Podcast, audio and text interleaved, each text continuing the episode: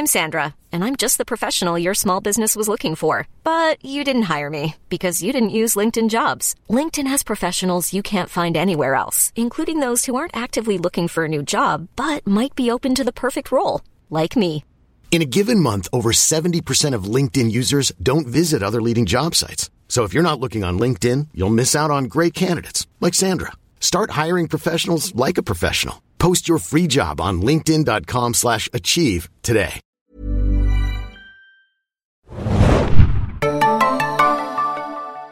Herzlich willkommen, liebe Serienjunkies, zu einer neuen Ausgabe des Serienbiz Podcasts. Mein Name ist Hanna und wir sind heute beim Seriencamp. Es ist Samstag früh. Ich habe einen sehr netten Interviewpartner gefunden, der mit mir heute sprechen wird. Stell dich doch bitte einmal selber vor. Samstag früh um 12.30 Uhr trifft's ziemlich gut. Hallo Hanna. Und äh, vielen Dank für die Einladung ähm, zu diesem wundervollen Seriencamp und ähm, hallo an alle Zuhörer, die reingeklickt haben.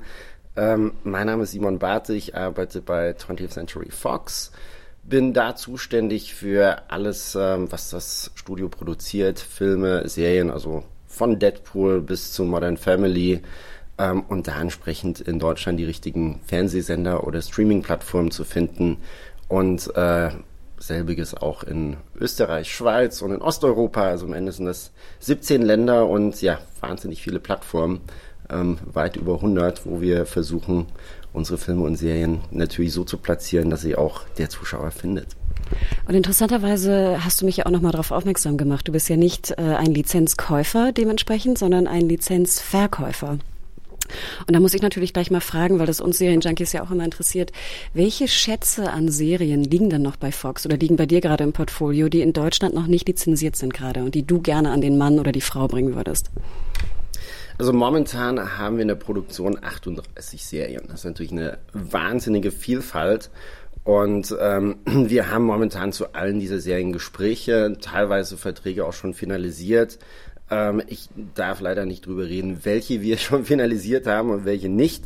Aber ich kann sagen, welche Serien jetzt in den USA zum Beispiel schon angelaufen oder geplant sind und in Deutschland noch äh, erscheinen werden. Ähm, das ist zum einen Pose die äh, Ryan Murphy-Serie über die Ballroom-Szene der 80er Jahre in New York mit einer herausragenden Kate Mara, ähm, fast ein kompletter Transgender-Cast, was ähm, schon ein Novum ist und auch vom Look and Feel wahnsinnig hochwertig produziert ist.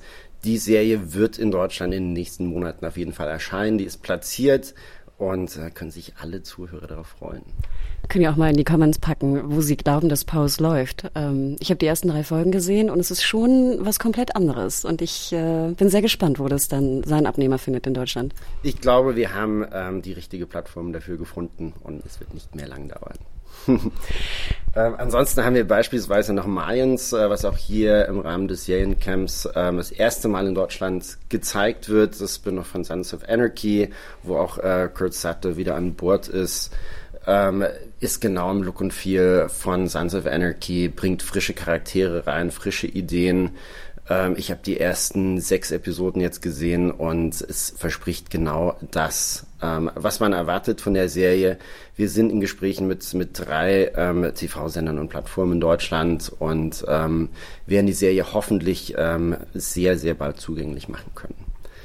Dann, äh, worauf ich mich persönlich extrem freue, ist äh, What We Do in the Shadows. Ähm, in Deutschland Fünfzimmer Küche Sarg. Ähm, der, sehr, der Film hat äh, Kultstatus äh, in Deutschland und äh, wir hoffen, dass die Serie ähm, selbiges erreichen wird.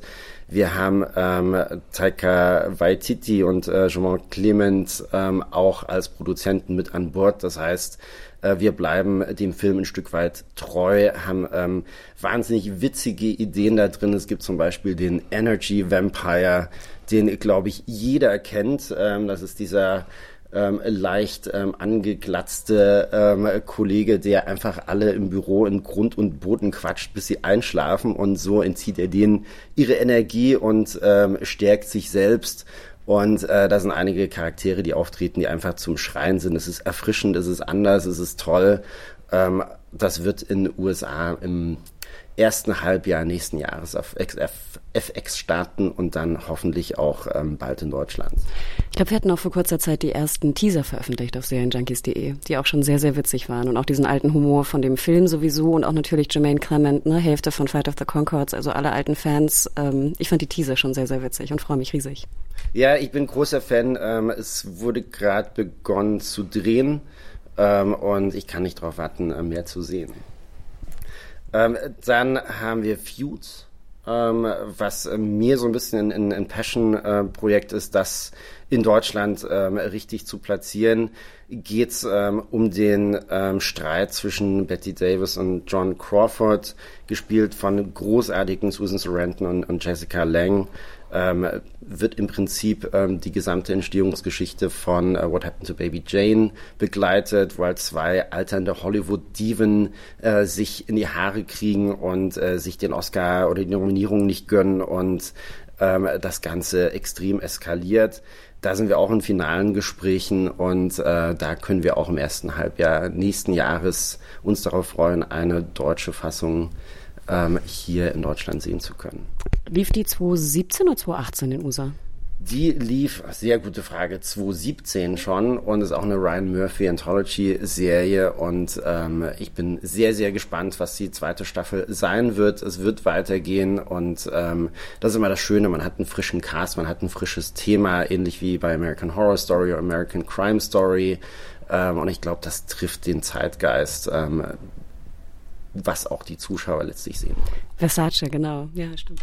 Versace für uns ein wahnsinniger Erfolg mit äh, sieben Emmys, ähm, die es letztlich abgeräumt hat. Wir freuen uns auf die Golden Globes und natürlich auch da auf die, die dritte Staffel, wo ich äh, selbst ähm, gespannt warte, was das Thema sein wird. Ähm, des Weiteren ähm, natürlich noch viele, viele Serien, die wir versuchen zu platzieren, aber Trust ist noch eine Serie, die mir am Herzen liegt. Ähm, Danny Boyle äh, das erste Mal, dass er in das Serienbusiness einsteigt mit dem kompletten äh, Behind-the-Scenes-Akteuren ähm, von Slumdog Millionär ähm, im Cast Donald Sutherland, Hilary Swank, Brandon Fraser, der unglaublich grandios spielt. Ähm, ein bisschen anders aussieht. Und etwas anders aussieht äh, und einen etwas anderen Akzent hat. Ähm, wahnsinnig äh, gut umgesetzt. Ist äh, übrigens eine europäische Produktion, die erste europäische Produktion, die FX gemacht hat in äh, England und Italien gedreht und damit natürlich auch für unseren Markt relevant. Auch da sind wir in äh, finalen Gesprächen. Und dann gibt es natürlich auch die ein oder andere Library-Serie, die wir ähm, versuchen wiederzubeleben. Ähm, wenn du von Schätzchen äh, sprichst, die bei uns im Fundus liegen, zum Beispiel 24, mhm. ähm, ist eine Serie, die ähm, momentan nicht im Fernsehen zu sehen ist, aber wir sind auch da in Gesprächen. My Name is Earl, finde ich extrem witzig, ähm, findet momentan auf Amazon beispielsweise statt. Ähm, oder eine Ellie McBeal, die es auch mhm. verdient hätte, ähm, wieder vor die Augen der Zuschauer zu ich wollte gerade sagen, wir haben ja, ich glaube, Boston Legal ist gerade ähm, bei Amazon auch im Paket und da läuft relativ gut auch bei uns, wenn wir darüber berichten. Dachte ich mir auch so, Gott, Ellie McBeal müsste man eigentlich auch mal wieder sehen. Ja, und Boston Legal ist übrigens auch bei Turner, um das noch äh, zu vervollständigen. ich muss jetzt trotzdem noch mal eine Nachfrage stellen zu Trust. Äh, vielleicht oder höchstwahrscheinlich kannst du sie mir oder darfst du sie nicht beantworten, aber ich muss trotzdem fragen. Ich erinnere mich sehr gut daran, dass wir vor paar Monaten schon angekündigt hatten, dass Trust bei Sky im Paket sein wird oder im Programm. Und dann wurde das zurückgezogen. Aber es war schon offiziell verkündet worden. Ähm, vermutlich ähm, ist da etwas frühzeitig äh, agiert worden. Ähm, die Serie wird statt Stand heute ähm, nicht ähm, auf ähm, Sky Atlantic oder Sky 1 stattfinden, aber es kann durchaus sein, dass sie auf Sky Ticket oder an einer anderen Sky Auswertungsform äh, letztendlich ähm, stattfinden wird. Okay, also der, der Hinweis war gut. Meine Frage, ähm, eine ganz allgemeine Frage. Ähm, du musst auch nicht zu sehr ins Detail gehen, aber wie sieht der Unterschied aus, ob ihr jetzt eine Serie platziert bei einem, sag ich mal, linearen Sender? Die Trennung ist ja auch fast schwierig heutzutage oder bei einer Streaming-Plattform. Gibt es da lizenztechnisch große Unterschiede und wenn ja, welche sind das? Ich meine, der größte Unterschied ist, dass ähm, auf der Plattform die Serie meistens mit allen Episoden gleichzeitig zur, zur Verfügung gestellt wird. Ähm, wenn wir natürlich sehr nah an der US-Ausstrahlung dran sind, haben wir auch bei den Plattformen eine wöchentliche Ausstrahlung. Life in Pieces ist ein gutes Beispiel bei, bei Amazon. Aber das ist erstmal der, der größte Unterschied von ähm, der lizenzrechtlichen Vertragsgestaltung.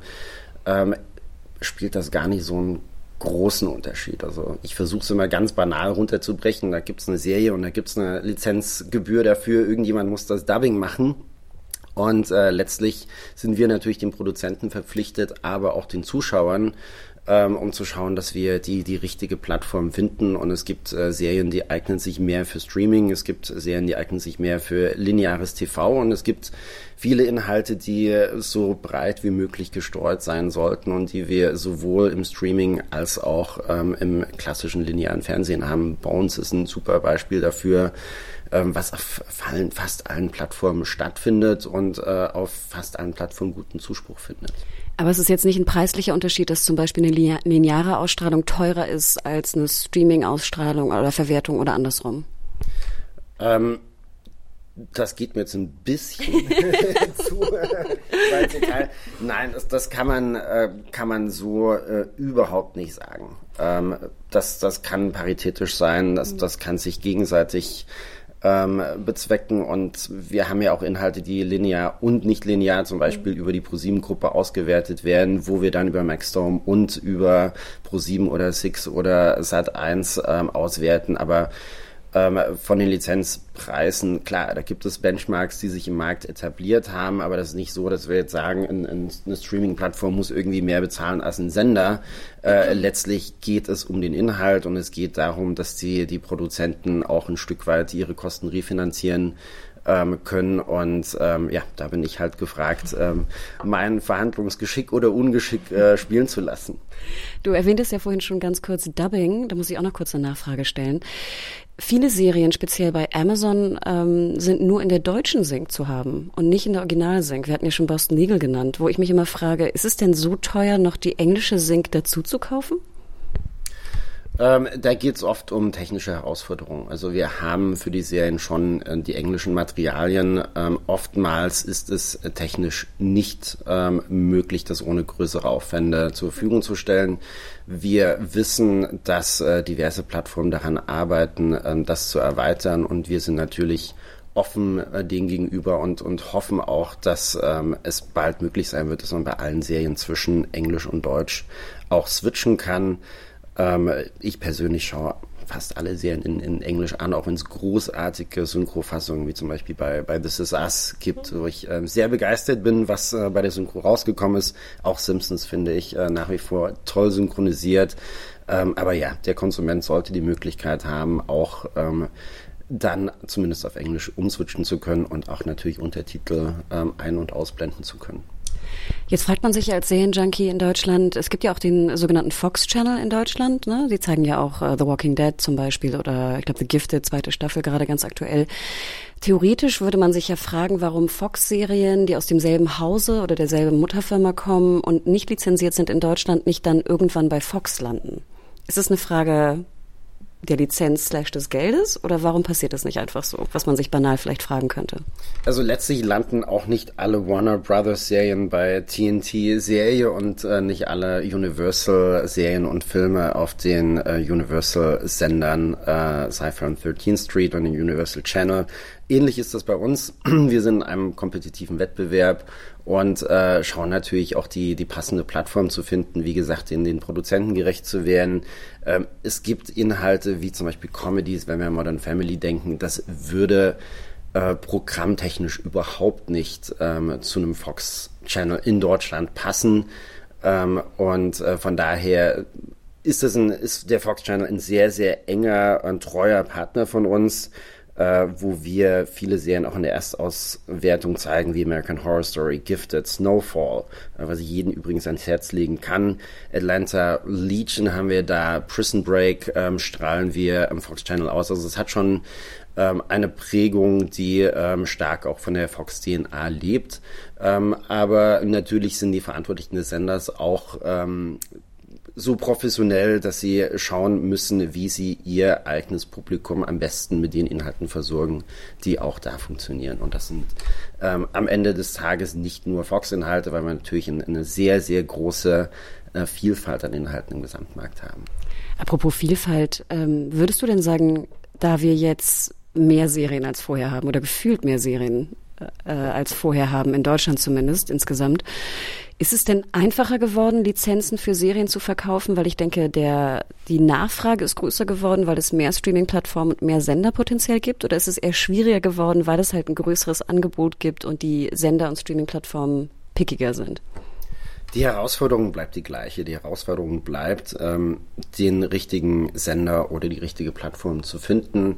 Ähm, da hat jeder so seine Nuancen, jeder hat eine unterschiedliche Zielgruppe, die er anspricht und so ist es natürlich auch bei unseren Serien. Also um deine Frage zu beantworten, ähm, es hat sich ähm, nichts wirklich verändert. Die Anzahl der Screens äh, steigt, die Anzahl der, der Nutzung äh, steigt und die Anzahl der Plattformen steigt. Also es geht beides nach oben, es geht auch die Anzahl der Serien nach oben. Und äh, wie gesagt, wir haben über alle Serien, die wir ähm, aktuell im Portfolio haben, entweder ähm, aktive Gespräche, die vor Finalisierung stehen, oder diese Serien platziert. Und damit äh, spüre ich nicht, äh, dass die Nachfrage nach Serien geringer geworden ist im Markt beispielsweise. Ähm, und ähm, klar, mit ähm, wachsenden Plattformen äh, steigt die Nachfrage, aber im Prinzip auch das Angebot durch die größere Produktionsmenge am Markt. Mhm. Ist es denn manchmal auch so, du hattest es ja, du hattest ja die verschiedenen ähm, Serien auch genannt. Du bist ja dann auch in USA wahrscheinlich die meiste Zeit und schaust dir Serien an. Wenn du jetzt hier in Deutschland, in München auf dem Seriencamp bist, bist du dann ähm, positiv überrascht, was mittlerweile auch in Deutschland geht? Wir hatten ja Work in Progress jetzt vor zwei Tagen und da war ja auch ganz viel Comedy auf einmal aus Deutschland und Family Comedies. Ähm, überrascht dich das, was gerade in Deutschland passiert, oder denkst du noch so, ach, da, da geht noch ein bisschen mehr? Ähm es geht immer mehr, ähm, aber ich bin extrem begeistert, was ähm, aus Deutschland in den, in den letzten Jahren entstanden ist. Also ob das ein, ein Dark ist, ob das ein Babylon Berlin ist, ob das das Boot ist oder Beat ist. Ähm, das sind alles sehenswerte Serien, die ähm, auch vom, vom Look and Feel den amerikanischen Serien nicht mehr in viel ähm, nachstehen. Und ähm, das macht mich natürlich ähm, unglaublich stolz für, für den Markt und ähm, ambitioniert uns auch, ähm, den Markt stärker zu beleuchten. Also auch bei uns gibt es viele Gespräche, lokale Produktionen voranzutreiben. Ähm, wir haben sogenanntes, sogenanntes Format-Business nennen wir das, wo wir auch dann amerikanische Serien, die vielleicht in Deutschland nicht den Erfolg hatten, die sie verdienen, dass wir die versuchen äh, zu adaptieren und dann ähm, in Deutschland mit deutschen Schauspielern und deutschen Themen ähm, entsprechend zu besetzen. Und ähm, da freue ich mich sehr, wenn wir in den nächsten Wochen und Monaten dann auch die ersten Projekte verkünden können. Ich wollte gerade sagen, das geht ja fast schon so ein bisschen in Originals, oder?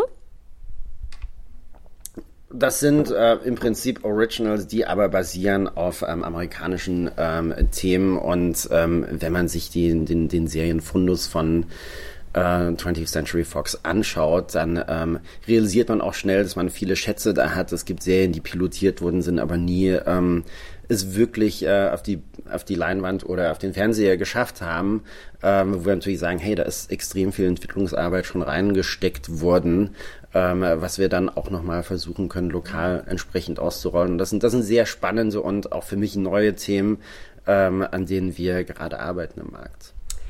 Letzte Frage, die wir immer stellen unseren Interviewpartnern. Was war die letzte Serie, die dich komplett äh, eingenommen hat, dein letzter Binge?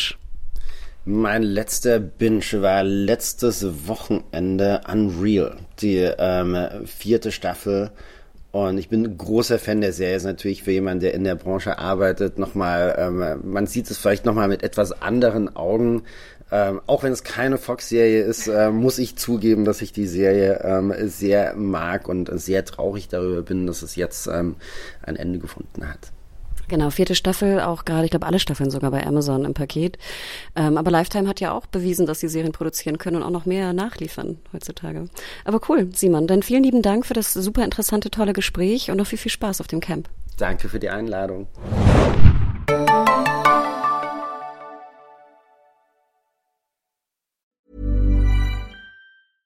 Ever catch yourself eating the same flavorless dinner three days in a row? Dreaming of something better? Well, HelloFresh is your guilt-free dream come true, baby. It's me, Kiki Palmer. Let's wake up those taste buds with hot, juicy pecan-crusted chicken or garlic butter shrimp scampi. Mm. Hello Fresh. Stop dreaming of all the delicious possibilities and dig in at HelloFresh.com. Let's get this dinner party started.